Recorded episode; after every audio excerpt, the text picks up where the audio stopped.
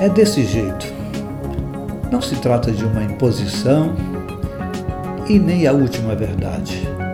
É simplesmente as minhas reflexões para viver no e pelo Evangelho de Jesus. João 19, 14, 15. Era o dia da preparação, na semana da Páscoa, por volta do meio-dia. Eis o rei de vocês, disse Pilatos. Mas eles gritaram: Mata, mata, crucifica-o. Devo crucificar o rei de vocês? perguntou Pilatos. Não temos rei senão César, responderam os chefes dos sacerdotes. Um outro rei.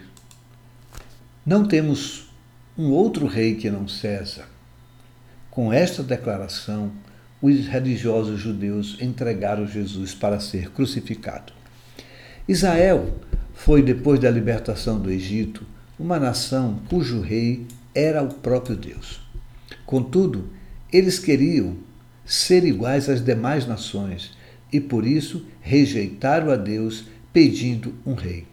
Primeira rejeição. Israel é levado ao cativeiro por ter abandonado a Deus e seguirem outros deuses. A idolatria os levou ao cativeiro. Ao serem livres, voltam, porém sem rei. Na época de Jesus, eles não tinham um governo civil e sim religioso. Então chega o Messias prometido e eles têm uma nova oportunidade de optarem por Jesus, o seu rei. Deus no meio deles. Contudo, o rejeitam pela segunda vez. Na cruz estava escrito Jesus Nazareno, rei dos judeus. Mas as autoridades não quiseram que assim fosse, preferindo que fosse escrito. Ele diz: Sou o rei dos judeus terceira rejeição a Jesus como rei.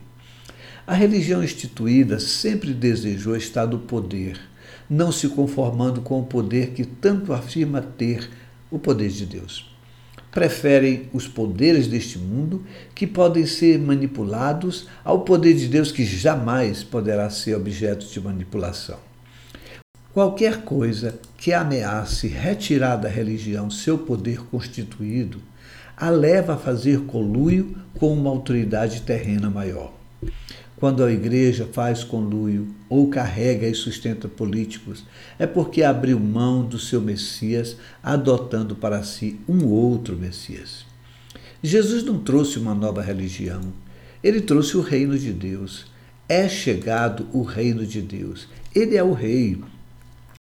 Como discípulos, não deveríamos ter outro rei senão Jesus. Isso seria negá-lo e traí-lo. Ninguém pode servir a dois senhores. Agrada a um e pretere o outro. O problema é que muitos cristãos querem o reino de Deus e os reinos deste mundo. Jesus disse: Meu reino não é deste mundo, o que implica dizer que não tem a ver com as benécias deste mundo. O mandamento é: Não tenha outros deuses diante de mim. A tentação mais comum de hoje ainda é: tudo te darei se prostrado me adorares. Quem oferece os reinos deste mundo é Satanás. Nossa lealdade é a Jesus Cristo, o nosso Senhor, o nosso Rei. Os religiosos rejeitaram a Jesus porque ele era uma ameaça. A pressão pode fazer muitos buscarem outro rei que resolva suas questões. Há quem diga que o povo não quer Deus, quer milagres, quer que suas questões sejam resolvidas. E quando essas questões não são resolvidas, procura um outro Deus à sua semelhança. Quem me nega diante dos homens, eu negarei diante do meu Pai que está nos céus, disse Jesus. Negar é colocar sua vida debaixo de outro rei, ainda que confesse com os lábios que ele, Jesus, é o seu Senhor. É desse jeito.